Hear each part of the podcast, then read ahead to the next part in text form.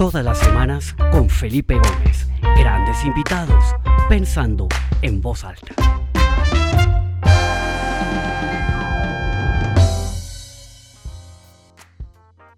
Muy buenas tardes a todas las personas que comienzan a conectarse. Bienvenidos a esta nueva edición del programa Pensando en voz alta. Eh, como todos los martes al mediodía, estamos aquí con algún invitado especial para que pensemos un poco sobre todo lo que nos está pasando, cómo nos está impactando. Y pues este martes no es la excepción, tenemos una invitada absolutamente sensacional. Eh, tenemos a Catalina Escobar, una persona que ha logrado unas cosas realmente increíbles y que vamos a hablar de ellas y también sobre los desafíos con los que se ha encontrado con esta pandemia y cómo esto ha cambiado todas las cosas. Además es una persona que conoce muy bien la realidad, la dura realidad de todas estas mujeres que están en pobreza extrema, eh, madres adolescentes, del embarazo adolescente. Y vamos a hablar un poco de cómo también la pandemia ha eh, impactado a estas mujeres en su cotidianidad, en el día a día, en su vida. Y pues bueno, eh, antes de comenzar, también quería compartirles que ya finalmente el libro de las primeras 15 entrevistas está disponible. Bitácora de una pandemia en 15 conversaciones fue el título que acordamos con la editorial. Y la verdad es que he quedado muy satisfecho con este libro y los invito a que lo compren y que lean y que participen porque con un código QR pueden entrar y participar, hacer preguntas, etcétera. Entonces, pues ahí les dejo el link donde lo pueden conseguir y ojalá que se animen a comprarlo y a recomendarlo. Entonces, sin más preámbulo, pues doy la bienvenida a Catalina y le digo a ella que se presente. Yo creo que hay mucha gente que se conecta, que la conoce, pero otros que no. Cata, ¿por qué no les cuentas un poco quién eres? Eh, qué es Dan Juanfe y un poco, pues, una introducción sobre ti, sobre la Juanfe. Bueno, pues yo soy Catalina Escobar, hija de un caldense, de una barranquillera. Eh, hace 20 años la vida me cambió. Un hijo hermoso llamado Juan Felipe, de año y medio, se cae de un balcón en Cartagena y eso para mí cambia la vida. Yo venía del sector privado, del sector, sector corporativo, estudié en Estados Unidos, en Japón, en, en, Europa y realmente lo que a mí me cambió la vida fue mi hijo Juanfe y hoy en día pues tengo una organización llamada la Fundación Juanfe. Eh, erradicamos prácticamente la mortalidad infantil evitable en Cartagena en el año, eh, durante los ocho primeros años de operación. Cartagena tenía la mortalidad infantil más alta del país y la tercera en América Latina y la redujimos en un 81%, salvamos la vida de más de 5.000 niños, recuperamos más de 22.000 pacientes en desnutrición crónica y severa, atendimos más de 220.000 pacientes de una ciudad de un millón de habitantes. Y hoy en día eso lo dejé, eso lo dejé, eso ya digamos que se lo dejamos al, al gobierno local. Y hoy en día, y, y paralelamente pues a este trabajo, arrancamos lo que se llama el programa de madres adolescentes. Es un modelo de economía de desarrollo hoy en día y lo que hacemos es romper ciclos de pobreza. Es un modelo económico donde frenamos pobreza y generamos Producto Interno Bruto. Es muy interesante, ya estamos en, lógicamente en Cartagena, en muy alto impacto. Hemos impactado alrededor de 350 mil personas. Estamos en Medellín desde hace dos años. Estamos en Chile en Santiago de Chile y en Panamá, en Ciudad de Panamá.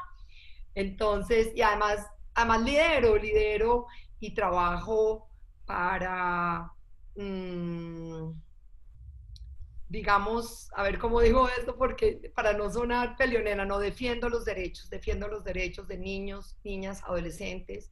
Eso para mí es vital porque como he conocido tanto el corazón eh, de la gente, de la gente más, más, más humilde, pues he escuchado durante 18, 19 años las historias más duras y desgarradoras y para mí alzar la voz por ellos es vital.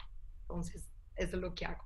Pues Cata, bienvenida y pues para mí de verdad que es un, honor tenerte en el programa porque además pues he visto desde ese día uno eh, cómo ha sido la evolución de esta gran eh, obra de amor, que finalmente es lo que es la Juanfe, una obra de amor eh, y yo quisiera que habláramos un poquito sobre eso porque es muy interesante ver cómo esto fue evolucionando. Yo me acuerdo pues que eh, una de tus primeras historias era como un niño, un bebecito, eh, se te mueren los brazos porque no, la mamá no tenía 20 mil pesos, que es el equivalente a 10 dólares para salvarle la vida.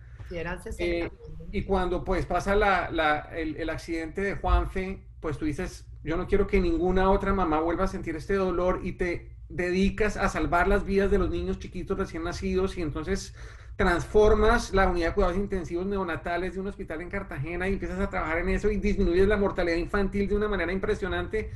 Pero después te das cuenta que ese no es el problema real. El problema real está en sus mamás, madres adolescentes que al quedar embarazadas eh, a una corta edad, pues lo único que hacen es ¿cómo se llama esto? alargar los ciclos de pobreza y perpetuar los ciclos de, de, pobreza.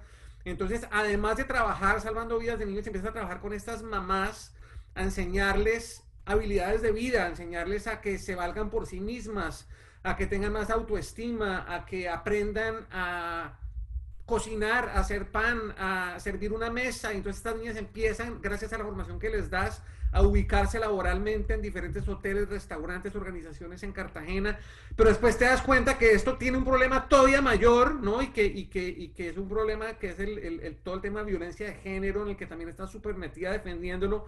Porque no nos cuentas un poquito cómo ha sido esa, como esa, esos escalones, ¿no? Porque tú empiezas salvando bebés, pero ya tienes un impacto mucho mayor, pero ha sido gracias al, como a ir, como, como irle quitando la cebolla las capas, ir tratando de descubrir esas causas de verdad de lo que sucede en este mundo, ¿no? De la pobreza extrema, de las madres adolescentes, del embarazo adolescente. Cuéntanos un poquitico de esa trayectoria, de ese viaje, cómo, cómo se fue dando y cómo pues lo en el tema, Mira, en el tema de mortalidad infantil era evidente, o sea, sabíamos que si hacíamos esta unidad de cuidados intensivos en el hospital donde nacen la mitad de los niños de la ciudad, y pues cuando uno tiene la evidencia, y a nosotros nos asesoró un, una gente pilísima en la Universidad de Cartagena, que para quien no sepa, la Universidad de Cartagena por muchos años fue la mejor escuela de medicina del país.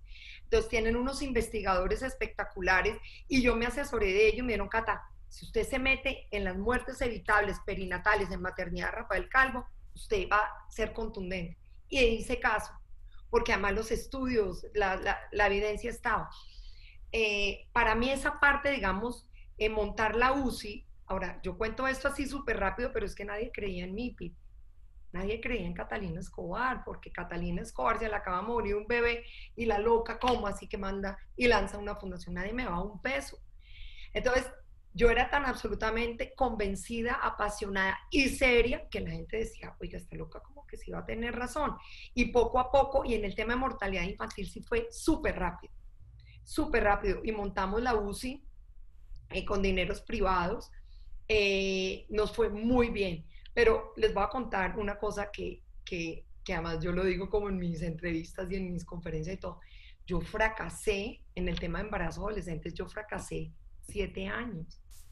O sea, a mí no había manera de que pudiera sacar adelante una niña. Es que la primera vez que vi un grupo de adolescentes fueron como seis o siete que se me pusieron enfrente. Entonces, la primera con 13 años y embarazada. La segunda con 18, embarazada y con un bebé ya cogidita del brazo. La que sigue de 15, prostituida que quedó embarazada de un cliente. La que sigue con todas las anteriores. Entonces yo decía, ¿qué hago aquí? Y entonces empecé, ¿y por qué fracasé? Porque dije, tenemos que hacer una intervención. Y como mi pensamiento es supremamente empresarial, yo decía, esto, esto, esto, es como, esto es como cuando uno tiene materia prima, una producción y un producto terminado y un control de calidad. Así, o sea, para mí la Juanfe siempre ha sido una empresa, pero y en el tema de mortalidad infantil, digamos que fue muy rápido porque las estadísticas iban en contra de, de, de todas las estadísticas de función en neonatos, entonces era fácil medirlo. Pero el embarazo adolescente, eh, miren, llovía y no llegaba ni una o ninguna. Entonces yo tenía un equipo esperando jóvenes, pero de, la manera como más aprendí aquí fue meterme al corazón de las personas. Porque muchos de los gobiernos y de las organizaciones fracasan porque no entienden y no se meten en el corazón y por qué estas personas toman ese tipo de decisión. Y eso para mí fue definitivo. Y por eso mi alma pertenece a la sociedad civil, mi alma pertenece al corazón de esas personas, porque yo entendí además que sus mamás, abuelas y bisabuelas siempre fueron madres adolescentes. Entonces, para eso, para eso ya era normal, para mí era terriblemente nocivo, no solo porque una niña tiene que estudiar y jugar a las muñecas, no tiene que estar cargando un bebé por las condiciones que sea. No era justo para ella, sino yo decía, es aquí donde el país está empobreciendo. Es aquí. Y entonces me demoré en sacar el modelo. Hoy en día se llama 360 grados. Somos en Cartagena, en la era pre-COVID, ¿no? Eh, el principal proveedor de mano de obra femenina calificada base pirámide. O sea, la Juanfe nutre el mercado de acuerdo a lo que pide la industria. Y las carreras técnicas que manejamos nosotros, que son de estándares muy altos, pues hace eso, porque la industria pide una mano de obra y yo llego y les digo, yo se las tengo, pero además se las estoy sacando bilingües, además niñas formadas en el ser, porque pues, darles educación es igual de tarado a no, no, porque en esto tenemos, además les digo una cosa, nos valemos del embarazo adolescente, pero les voy a contar. Tristemente, eh, no solo nos llega el 30% de niñas abusadas sexualmente, niñas que han consumido sustancias, pero además ustedes no se imaginan lo que es los intentos suicidas y la adiación suicida. Antes del COVID teníamos entre Cartagena y Medellín más o menos 78 niñas suicidas, ahorita tengo 159.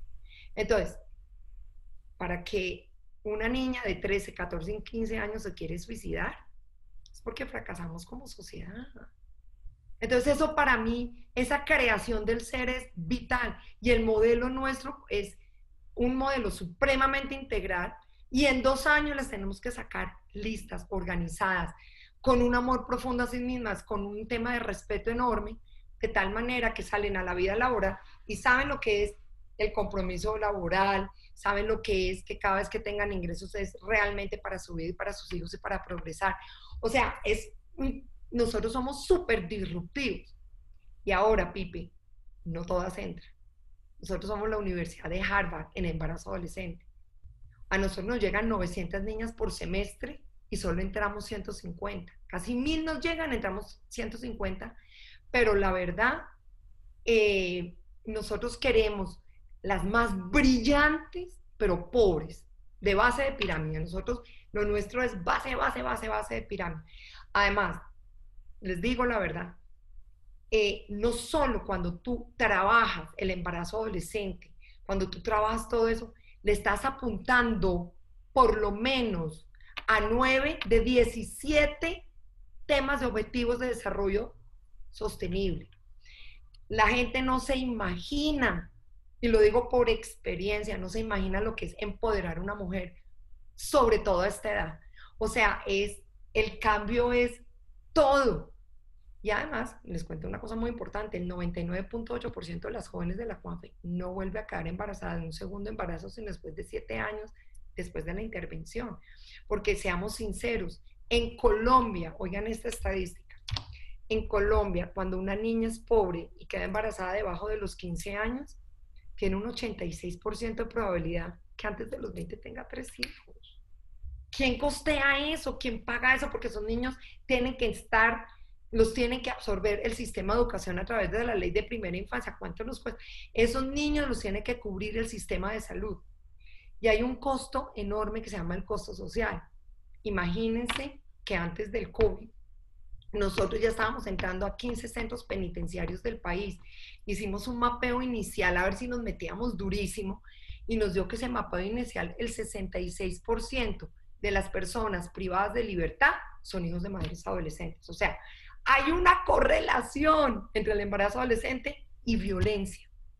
Entonces, por eso nos apasiona tanto este tema, porque sabemos y estamos metiéndonos en política pública y en bonos de impacto social, o sea, lo nuestro va en grande. Eh, así que nada, nosotros le apuntamos al tema de pobreza, eh, de pobreza extrema y en el corto tiempo eh, pues hacer generadores de desarrollo a través de estas jóvenes. Espectacular, Cata, lo que cuentas es absolutamente contundente y pues basta uno caminar por las instalaciones de la Juanfe en Cartagena y toparse con una niña de estas, uno ve un brillo en los ojos que es, es especial. Es claro que el amor, la dedicación, el programa y el diseño, lo que ustedes han logrado allá es absolutamente... Eh, ¿cómo se llama? Efectivo, ¿no? Porque no solamente aprenden estas habilidades que les permiten ubicarse laboralmente, eh, como ya lo mencionaste, sino que además, como lo dije también, tienen esa autoestima, ¿no? Ya se, sienten personas eh, con un valor, ¿no? Eh, con una mentalidad de que pueden lograr cosas importantes y luego uno se voltea y ve a los niños en la guardería felices y bien, bien alimentados, entonces pues es una labor absolutamente hermosa lo que han hecho y pues merece toda la admiración. Ahora, varias veces en tu intervención decías pre-COVID, pre-COVID, pre-COVID. Hablemos un poquito de qué ha pasado y qué efecto ha tenido el COVID en todo esto. Pues lo primero que a mí se me ocurre es todas estas niñas que tú has graduado de la Juanfe, que trabajan en restaurantes, en hoteles, en toda esta industria que está tan golpeada. Eh, me imagino que muchas desafortunadamente pues han tenido, se han encontrado con que pierden su trabajo o las ponen en una suspensión de contrato. ¿Qué pasa con una niña de estas que después de pasar por este, por este proceso de, de solidificación de su autoestima y de sus habilidades, de pronto otra vez se encuentra ¿no? En, en, en, en, este limbo sin trabajo, eh, otra vez en sus casas, en estos cordones de pobreza absolutamente espantosos que hay en ciudades como Cartagena, que algunas visitamos juntos, en donde uno realmente le dan ganas de llorar de lo que ve allá. ¿Qué ha pasado con esas niñas y, y qué, has, qué, has, identificado tú en, estos meses? ¿Qué ha sucedido con ellas? Que han perdido su trabajo y han tenido que volver a enfrentarse a una realidad muy compleja. Pues lo primero que les tengo que decir es que la Juanfe tiene una capacidad de adaptación increíblemente rápida y acertada. O sea, cada año de la Juanfe es un año diferente al anterior. O sea, nosotros estamos acostumbrados a adaptarnos ante el cambio. Eso es lo primero. Entonces, cuando empezó el COVID, nosotros vislumbramos tres cosas esenciales. Una, eh, no les puede faltar la comida. Punto. Una persona que no tenga comida va a haber violencia, va a ser receptora de violencia. O sea, nosotros dimos ya. Cada semana tenemos que garantizar la alimentación de esas niñas. Es lo primero. Dos, sabíamos que se nos iba a incrementar el tema de violencia. Sabíamos. Y se van a incrementar todos los riesgos de agresiones en los hogares de estas niñas y los intentos y la ideación suicida, y lo sabíamos. Entonces, eh, obviamente, para el tema de mercado, las campañas que hemos hecho son muy buenas y muy robustas y hemos podido hacer grants con organizaciones internacionales para que nos ayuden a financiar la alimentación de las niñas. Eso está cubierto, gracias a Dios. Dos, hicimos una convocatoria de psicólogos y psiquiatras que, que entraran como con un grupo interdisciplinario para poderlas intervenir. Y tres, teníamos que garantizar que la docencia iba a ser al 100% en sus hogares. Uno, para que no salieran por el tema del COVID. Y dos, porque tenerlas enganchadas significa eh, seguir eh, pues en el tema de docencia. Y ahí nos vimos en varios retos. Uno, la inversión en, en temas de comunicación. Teníamos que invertir en celulares, en tablets, en redes, en de todo. Y no solo las niñas, los docentes, porque aquí nadie sabía cómo, o sea, mis docentes han sido, y lo tengo que reconocer amorosamente, los mejores. Eso se le midieron, no les dio pena, y la Juanfe también les ayudó. Porque Perdóname, te interrumpo, si te entiendo bien, pese al COVID, los programas de educación y de formación siguen adelante 100%. Mira, hemos llegado, hay niñas que no tenían celulares o celulares solo de llamar, no tenían smartphones. Entonces, de hecho, el 70% no tenían. En Medellín, sí, Medellín sí tenían, Cartagena terriblemente no. Entonces, hemos hecho campañas para comprar tablets, celulares, todo, además por meritocracia, que las niñas se lo merezcan. O sea, para nosotros ha sido un aprendizaje enorme. Entonces, la Juanfe se ha asistido al 100%. Y otra cosa que nos ha pasado es que nuestros donantes, todos se quedaron con nosotros. Todos dijeron, Cata, ¿sabes qué? Por encima de todo, seguimos trabajando con la Juanfe. Y así económicamente el país tenga su desastre, pues eh, eso, eso, digamos que esos fueron como los tres frentes grandes que lo hemos podido asumir. De aquí a diciembre tenemos garantizado la alimentación de las jóvenes, de aquí a diciembre tenemos garantizado el 100% de conectividad y de equipos para la docencia. Y lo único que sí para nosotros es terrible es el tema de suicidio y la atención, porque miren, eh, yo les voy a decir una cosa, y es muy importante lo que les voy a decir. Yale, Harvard, Foro Económico Mundial, Banco Mundial, eh, todos se han sentado a medir lo que es el desastre económico del COVID. Y yo que lidero estas cosas, no he visto el primer estudio serio que mida el desastre de la salud mental de las jóvenes de las mujeres que están confinadas. porque la economía tarde que temprano se recupera. Pero una persona que sea víctima de agresiones, que pasa de generación en generación, y el costo es enorme.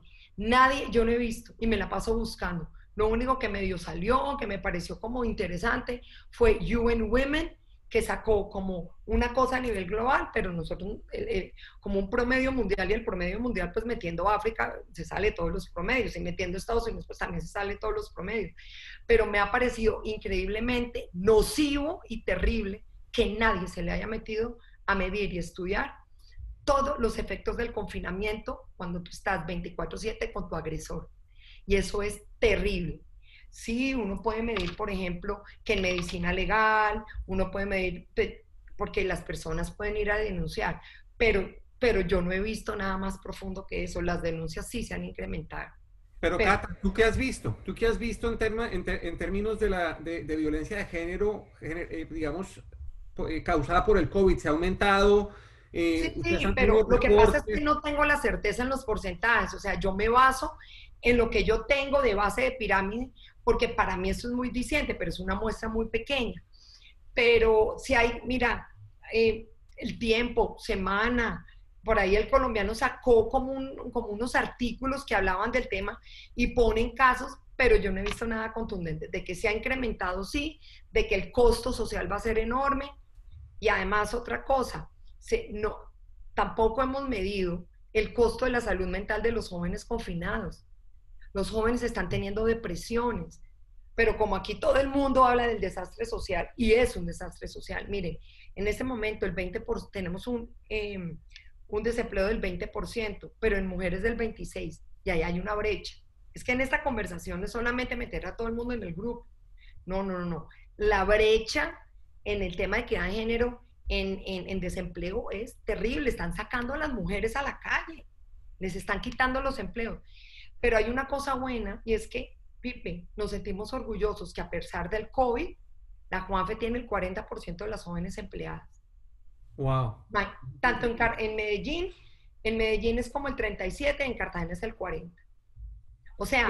¿Y, las que han perdido el empleo, en qué están? ¿Cómo están ellas? No, no, en eso, no, porque la mayoría, la mayoría, en Medellín, mira, fíjate, en Medellín las carreras técnicas son muy diferentes a las de Cartagena. Las de Cartagena giran en torno al turismo. Entonces no hay hoteles, no hay mucamas, no hay restaurantes, luego no hay meseras, no, ¿cierto? Entonces ahí se va toda la cadena. Pero tenemos un grupo enorme, madres adolescentes, en Cartagena y en Medellín, que siguen empleadas en temas, por ejemplo, de call centers, de, o sea, eh, nosotros tenemos, eh, hay otra cosa espectacular, es que la cuota cena nos la están dando nosotros en Medellín. Entonces, muchos de los empresarios que nosotros hemos trabajado en Medellín nos cogen niñas de la Juanfe sabiendo que eso es cuota cena y les pagan medio salario mínimo. Ay, eso, eso, eso, eso, Dios mío, es oro en polvo, a no recibir nada, a no, no, además pues están obligados porque eso es ley, la cuota cena es ley. Entonces, en vez de coger cualquier persona del SENA, cogen una persona de la Juanfe que también está certificada por carreras técnicas y me las emplean entonces, ese es todo el trabajo que la Juanfe hace penetrando el mercado. No lo hacemos, miren, la Juanfe está acostumbrada a guerrearla siempre. Entonces es espectacular, Pipe, la verdad. Pero, pero atendiendo tu pregunta, sí, las agresiones han sido escalonadas. Sí, los niños están sufriendo abuso sexual y también son receptores de agresiones. Sí, y además nosotros hemos visto eh, las niñas se tienen que mudar de casa. A eso que se van donde la abuela, que se van donde la tía, porque nosotros nuestro trabajo es decir, no puedes estar ahí, tú no puedes ser víctima de agresión, porque además empoderarlas es eso, es que tienen que tomar decisiones responsables y no victimizarse, ¿no? Porque si hay algo que la Juanfe detesta, es la autovictimización y el autoflagel. O sea, tenemos el poder de decidir qué nos conviene y qué no. Y esa es parte de la docencia y lo que nosotros hacemos. Cata, el tiempo vuela, nos quedan unos pocos minutos y pues yo creo que para mucha gente pues esto desde la perspectiva laboral ha sido pues nos toca trabajar desde casa, nos conectamos en el computador, tenemos reuniones de Zoom, etcétera. Pero en esa base de la pirámide, como tú la llamas, pues realmente la gente simplemente pierde su trabajo, no tiene una alternativa, no puede trabajar desde casa. Entonces, pues eso un poco mueve, pues no, un poco no, mueve el piso de una manera dramática, altera completamente esa estabilidad que se había logrado con mucho trabajo. ¿Cómo ves tú que se En este momento hay 7 millones de familias, miren, les cuento un poco. El 60% de la población económicamente activa en Colombia eh, son independientes o tienen sus negocios, pero en este momento tenemos 7 millones de personas que es lo que se llaman pobres vulnerables, o sea, que salieron de la pobreza pero están entrando a la clase media y eso se están devolviendo y eso es muy grave, muy grave. porque la, brecha, la brecha se está abriendo, se está abriendo y... son 7 millones de familias, Pipe. Siete. he leído algunas, algunos números de que estamos retrocediendo una cantidad de años en el progreso que se había logrado en erradicar la pobreza. ¿Cómo ves tú eso? La pobreza está otra vez como retrocediendo, ganando terreno, etc. Ya retrocedimos 20 años y el gobierno no está pudiendo porque no tiene plata. Para, para atender este desastre se necesitan 60 billones, ¿cierto? Y el gobierno solamente está entrando con 15. Entonces está viendo a ver cómo financiarse a través del banco, pero es que todos los países andamos iguales. Es que todos los países en vías de desarrollo estamos tratando de pedir plata y la plata se acaba. Entonces, eh, ahí es, ese es el gran reto, porque el gobierno, por ejemplo, trata en la manera que más puede de atender y de suplir de manera estratégica, pero no ha sido suficiente, porque entonces hay que, entonces tenemos que eh, aumentar la deuda y entonces ahorita se está hablando supuestamente de una reforma tributaria, te digo, una reforma tributaria, si los impuestos en Colombia son los más grandes, los más altos de América Latina. O sea, ¿de dónde más vamos a sacar plata si los empresarios están también muy golpeados? Entonces, esos son los grandes retos que tenemos ahora, porque además además yo les voy a decir la verdad. Vea, yo he tenido en esta pandemia, que además me la llevo súper bien, a mí no me ha dado tristeza ni a mí, a mí no me ha dado nada. Yo he estado feliz en mi casa y estoy agradecida con Dios y la vida que tengo salud, que tengo mi familia, tengo mis hijos, porque eso también es de actitud. Pero me ha, me ha tocado entrar muchas veces eh, a conferencias en Zoom con el Foro Económico Mundial, con el Atlantic Council, y a mí me mama, y soy muy sincera, me mama mucho que sigan hablando del desastre económico, pero no se me meten a trabajar y a permear y a tener las discusiones de base de pirámide, porque como esa ha sido mi vida 20 años, Pipe. Claro. Yo he estado con estas personas toda la vida, entonces yo he visto la muerte, la necesidad, el abuso, yo he visto. Entonces cuando llevan estas discusiones, pues tan ejecutivas, me mama, y es verdad, los gobiernos tienen que pensar más es en su gente, en el campesino, en el colombiano de a pie, en la necesidad, porque de ahí es donde nacen las políticas públicas. Pero ahorita pues las discusiones son otras. Entonces, bueno, ustedes me ponen a hablar y yo sigo. Muy interesante. Desafortunadamente el tiempo se nos acaba. Quisiera hacerte una última pregunta ya desde, desde lo personal. ¿Cuáles han sido como las él o los dos grandes aprendizajes que te ha dejado esta época tan rara que nos ha tocado vivir. O sea, yo creo que, pues por supuesto a ti, al igual que a toda la gente que trabaja en el sector eh, social, eh, pues es, un desafío inmenso, pero en lo personal, como Catalina Escobar, ¿cuáles han sido como esas dos reflexiones profundas que te gustaría compartir con la gente? Eh, lo primero, la vida es un milagro. Y dos, ser agradecidos. Cuando tú entiendes que cada cosa que te pasa es un milagro. Yo vivo acá en los cerros orientales de Bogotá, yo salgo a caminar desde el primer día, ¿no? El confinamiento. Yo huelo las flores. Nunca había olido las flores de la cuadra. Eso es decir, gracias Dios estoy viva. Para mí eso ha sido fundamental. Miren, sin salud no somos nadie. Entonces también dar gracias a Dios. Eh, y he sido, y, y, como, bueno, Pipe, tú me conoces, mucha gente que me conoce, soy una mujer profunda me he metido lecturas muy importantes, ¿no? Y, la verdad, hay, ¿cómo decirles? Bueno, voy a decirlo como salga, tenemos que dar la pendejada, hay que dar la huevona de la pendejada. O sea, en serio, sacudirnos de tanta... Les voy a contar una cosa, tengo un amigo con COVID, ya salió de la UCI, un, se llama Sebastián. Sebas me ha enseñado, me ha puesto en mi sitio y me ha dicho, sin tener que hablar con él, pues solo por tener, porque les digo una cosa, si yo estaría entre la vida y la muerte, yo me repensaría, ¿cómo quiero vivir? Sin tanta pendejada. quitándonos las bobadas. Yo quiero vivir más en amor, más en conciencia, más en agradecimiento, porque esa es la luz que necesito para impactar a las demás personas. Primero yo, ¿cierto? Primero mi corazón. Pero Sebas, Sebas me puso en mi puesto y me, y me dijo, ¿sabes qué, Cata? Enfócate en el amor, enfócate en, en, en ser buena y generosa. En eso me quiero enfocar. Y eso es la pandemia del COVID. Lo que pasa es que hay una cantidad de muertos, pero cuando ya le toca a una persona cercana, amiga, yo decía, Dios mío, eh, realmente yo sí quiero ser una persona de mayor amor, de mayor compromiso, estudiar, pero sobre todo ser felices. Al mundo vinimos a tres cosas, aprender, a ser felices y amar. Nada más que si vienen los problemas, mire, yo les garantizo que si uno realmente se toma los problemas de una mejor manera, los problemas se trabajan de una mejor manera y de una manera más positiva. Pero si venimos a lamentarnos y a decir que esto es un, pues que les vaya bien, chao, un aplauso y ve a ver, yo soy así. Entonces, para mí, este confinamiento me ha traído más cosas positivas. Eh, he repensado el amor de mis hijos, donde creo que soy una mamá espectacular, pero como que los atesoro. No sé, yo he valorado mucho más la vida y mucho más las cosas que son intangibles, el amor, eh, la gratitud, la comprensión. Y definitivamente ustedes me conocen y Pipe, tú me conoces, soy una persona que siempre me enamoro de mi trabajo. Y eso es lo que me hace ser un ser que inspira a otras personas. Absolutamente. siempre ha estado ese amor ahí presente. Y por eso es que has logrado lo que has logrado, Cata. Espectacular.